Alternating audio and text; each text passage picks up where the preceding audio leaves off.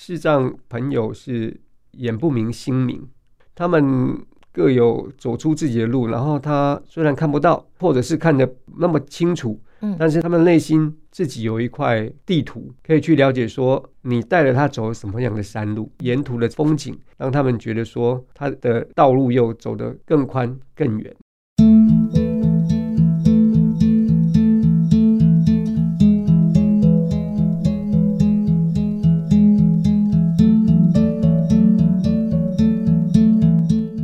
亲爱的朋友，你知道我们忙里偷闲节目已经快要进行到一百集了吗？其实刚开始呢，宜家并没有时间，也没有什么意愿要来做 Podcast 的节目。但是呢，我想有这样的一个经验，让我一定要在广播中跟各位分享。那是什么样的经验呢？那就是接触视障朋友之后，让我对他们的能力以及他们的世界。有了更进一步的认识，我检讨自己，我过去真的是误解他们，而且太自以为是了。因此呢，我先在广播开辟了《听见阳光的心跳》这个节目。那我的女儿呢，就鼓励我说：“妈妈，那你也来做一个 Podcast，来让更多人听到你的节目，也更加的认识视障朋友。”那经过了女儿的鼓励，再加上她承诺要帮我。每一集每一集的上架之后，我就很勇敢的再多花了一些时间制作的这个忙里偷闲，希望更多的朋友真正的认识视障朋友。我相信在许多次专访视障朋友的节目中，你对于视障朋友已经有了不一样的看法了。那宜家呢，真的很幸运，我将近三十年前在汉声电台有一个妈咪宝贝节目。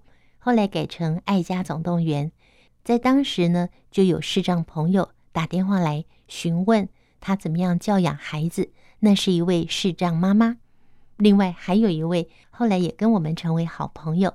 他虽然从小视力就非常的不好，看东西都要靠近他的鼻尖才看得清楚，但是他把两个孩子教养的非常有自己的想法，而且对这个社会都是有贡献的。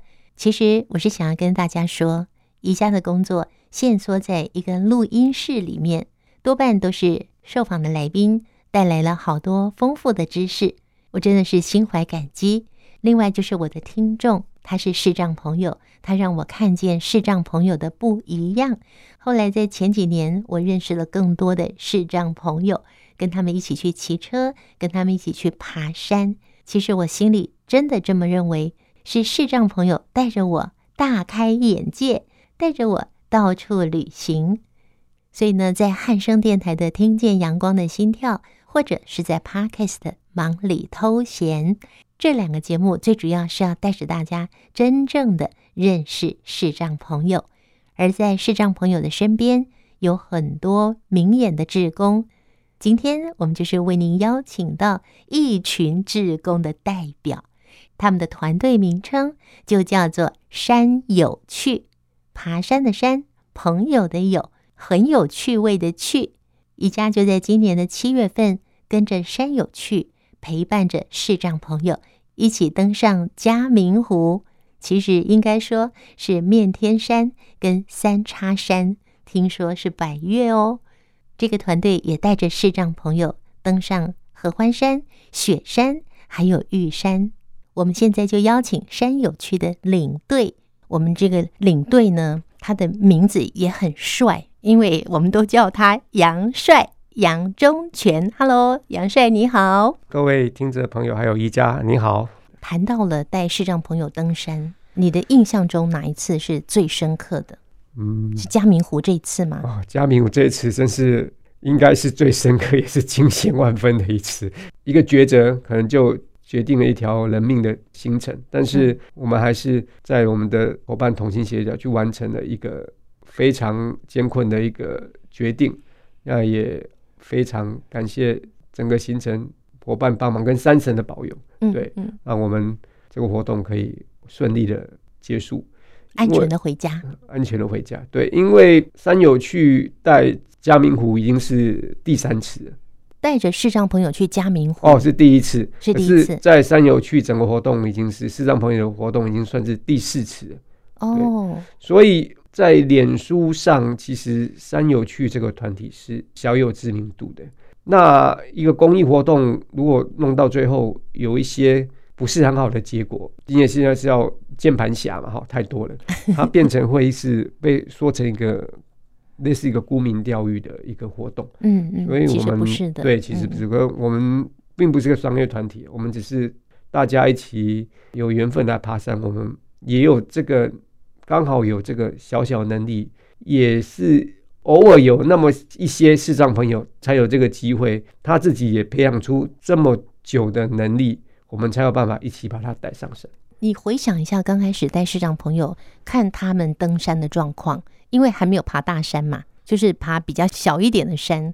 你看到他们爬山的状况，记不记得那个状态？嗯，其实视障朋友来的时候，他的爬山的状况类似我们一般人一样，他也是没有体力，而且他看不到。看不到就可能虽然没那么害怕，可是他爬山的时候，他的身体是有些视障朋友，他是扒在你身上的。扒在身上是什么意思？就是他把他身体的力量都靠在你身上。哦，他的重量。所以你不仅要背一个背包，你要背这个人的重量。嗯，对，陆陆续续这样一直下来，刚开始我看到的视障朋友跟我们山友去爬山，还有十十来个。嗯，这样刚开始有十来个，哎，听说以前更多，嗯、后来真的跟着三队爬山，大概十来个。嗯，但是就是我有些来的，他比较有耐力的，像我吴老师那个状况，他其实刚来的时候体力很不好，他也是这样一直磨练，一直磨练，然后可能他自己本身他参加了登山行程以后，他发现自己不足的地方，他也很有毅力的去。锻炼他，锻炼自他自己跑步，嗯，他也跟着视障朋友带领那个陪跑团，他也是报名那个地方去跑步，嗯嗯，我去参加追火车，哦，嗯，对，那个追火车跑步活动，他也算是蛮有毅力的，嗯哼，所以说我们整个都看在眼里了。就像我跟宜家人讲，我们光是一个视障朋友，我们就要配合两个志工去搭配他的登山行程。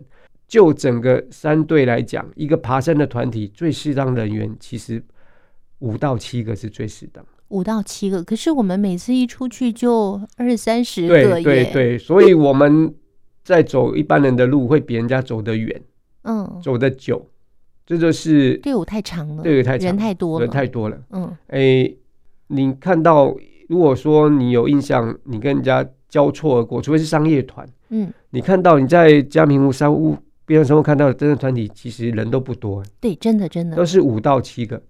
五到七个是最好调配，也可以相互支援的一个团体。嗯，对，因为太多，你三屋也不好申请；太少，可能没有办法相应相互照应得到。嗯，所以说五到七个其实是爬山最好的人数搭配。人太多没有用，人要精。嗯，但是你看，我们山友去，如果像第一次玉山，我们带了六个视障朋友。等于说，我们要再搭配两个，一个视障朋友，要两个志工，这样就十八个人。那领队、押队，嗯，然后还有医护、医护铁人，这样就二十几个人。嗯。所以你们那次去玉山也是二十几个，二十几个，二十几个，二十四个。嗯，对，对，这是必要的一个配备，配备基本配备。所以说，你说山友去。可能坊间有一些视障朋友说啊，山友去为什么不再带我们上玉山？第一个，我要考量你的体力是不是已经跟上我们团体的速度。嗯，其实我们一般在走行程，视障朋友的脚速哦，他除了他自己看不见以外，他的脚的速度跟我们三队在走的速度是。不相上下，一致的，一致的，是一致的。嗯、就是我们可能稍微等你一下，可是你不会落太远，不是像落那完全不会爬山、慢慢走那种东西，嗯、不会。就是他的速度是跟得上我们山友去原本的速度。嗯嗯嗯，也可能是说我们本身的成员搭配，可能就是女生男生，他的行进速度可能不会比一般人家专业登山团那么快，可是不会太弱，就是一个基本。登山，我们自己的体力，毕竟我们爬了七八年的山了，那种基本体力都是有的。所以在短期之内，视障朋友他们也是很努力的跟上我们的脚步行程，到一次以后，我才敢带你上山。大山。对，嗯，我刚才有跟一家报告，就是说我去山上申请山屋，他们不会给我特别优惠啊，不会因为你视障朋友，我今天人家一天，我给你两天，嗯，没有这回事。就是照一般对要登山行程的人来走，嗯，就是雪山一天，哪边一天，然后你就是按照一般的套装行程。三天两夜，你就知道走完，嗯，嗯哼，所以变成说你没那个体力，我也不敢带你上山，嗯，对，哇，所以视障朋友刚开始体力不太好，体能很差，一直到我们可以说他是从霸咖变勇咖，勇咖，对，他也经过一年半的训练以后，嗯，才有玉山这回事。其实不是爬了百越以后你就所向无敌，打遍天下无敌手，哎，我们。登山界有一句话：你三个月没爬山，打回原形。为什么？你的肌耐力会退化。嗯，对，你的肺活量会退化。嗯哼。所以，我们登山的人平常没有在爬山，就算没有在做爬山运动，我自己本身，我们我会踩飞轮，我会跑步。哦。对，我会维持本身的基本体能。嗯哼哼。对，所以说，在雪山那一次，因为申请雪山那一次，又碰到。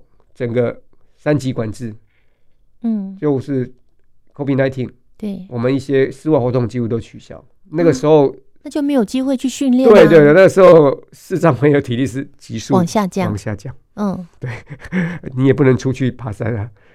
对，那那怎么办呢？往下降，你又又要准备要登玉山。好在因为一直延一直延，所以我们又多了。两三三个月时间再训练，就要去把拉急速拉起来。哇，所以并不是任何一个人想去爬山，你就可以上得了的。不是说我今天上了白月，嗯，我就永远是白月高手，嗯，没有这回事。嗯，对，体能跟状况是很现实的。嗯，对对。那光是百岳，杨帅，你爬了几座？哎，我没有很细的去算过了。那重复这样爬，大概是将近二三十了。嗯哼，对对，我爬的没有那么勤。嗯，对对，但是基本上这山我都如果跟得上的话，尽量就是跟了。嗯，当然，我们今天节目的播出，也希望听众朋友他可以体会到，登山是一件不容易的事情，安全考量一定是第一的，所以领队非常重要。再来呢，如果视障朋友，我们真的鼓励视障朋友多多的运动，那登山也是一个很不错的运动，只是这个运动呢，它的。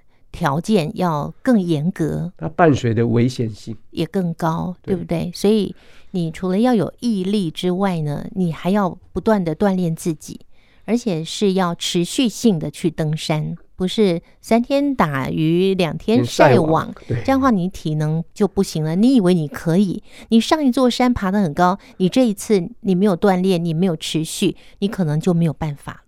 对。是相当危险的，还是以安全来做考量。但如果最后要请杨帅来告诉大家，这三年的时间带着市长朋友登山，看着他们自我挑战，你的感动是什么？我感动就是可能从最初的懵懵懂懂，到现在的呃长大成人吗？没有，这样讲太严肃了。就是看着他们一步一步从登山的外行人。肯去自己自我锻炼，然后也是配合我们三队的行程，这样风雨无阻的啊，然后严格的要求自己到达一座一座，而且不会说因为爬了玉山以后就对山都没有兴趣了。对，最高山我都爬过了。对对，他还是持续的有机会跟着我们山友一起走，但我们看在眼里，总干事也非常甘心嘛，他觉得这样还是如果在整个山队的状况允许之下。他就带了一次又雪山，雪山又完成以后，然后又走了嘉明湖。我想，我们山友去还是会在能力的许可下，还是会非常愿意帮助视障朋友走出原本属于他们可能自己一个小小世界，去感受一下高山的一些空气或者是那个感受。因为其实我知道你可能是看不见。但是你那种感受可能会比我们看得见更清楚，也更烙印在心里。嗯，然后也是非常感动，说他们这样一步一脚印的，在先天上可能没有我们那么方便的状况下，还是不畏惧前方看不到的危险，对，勇敢的给他踏下去。对，然后也是一个彼此更加信任的伙伴关系啦。嗯、你信任你的职工，我相信不管是这几趟下来，不管是职工朋友或者是市长朋友，他们都会感受到我们所谓高山上的一个生命相互依附依存的所在了。嗯、对对对，然后那种回馈可能比你自己一个人去爬山看高山的风景来得更深，因为你多了一份感动跟鼓舞的。生命的很好的教育是，所以在今天节目中呢，嗯、我们透过杨帅的介绍，他的分享，让我们可以体会到视障朋友他们自我替力、自我挑战、克服种种的难关，你是想象不到的。有时候我看他们就把登山杖。放在旁边，就是挂在手上，因为手跟脚都要一起用上的。摸索的方式，对对，用摸索的方式，然后匍匐前行，他们克服的难关，他们完成了自己人生的目标。好，我今天非常谢谢杨帅的分享，我们有更多山有趣，带着视障朋友一起登山的经验，我们留到。听见杨帅的心跳，哦，没有，我们节目叫《听见阳光的心跳》节目中跟大家分享了。今天节目最后，我们邀请听众朋友欣赏我们山有趣的才子总干事陈建宏所作词谱曲，由杨帅所演唱的这首歌。然而，在这首歌声中跟大家告别喽。欢迎十月九号星期天晚上九点十分锁定汉声广播电台。听见阳光的心跳节目，我们下次再会喽！哎，拜拜。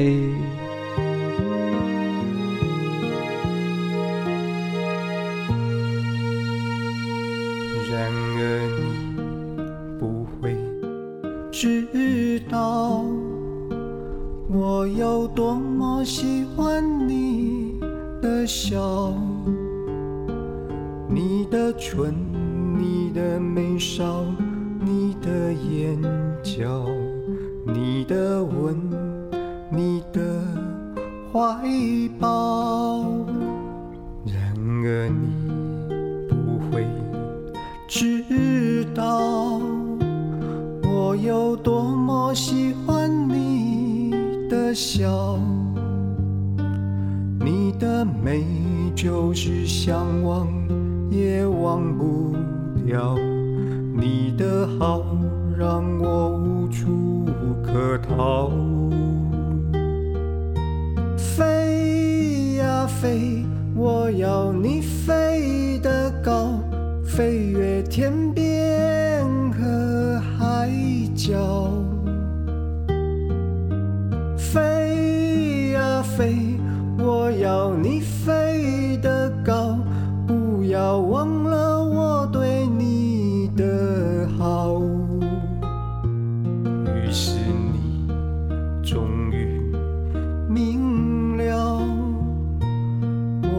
有多么喜欢你的笑，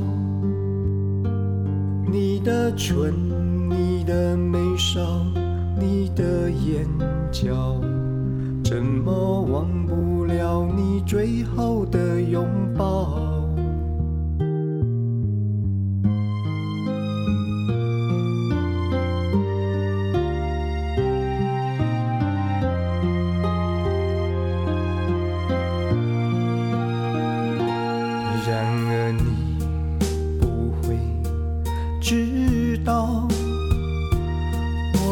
我多么喜欢你的笑，你的美，就是想忘也忘不掉。你的好，让我无处可逃。飞呀飞，我要你飞得高，想要陪。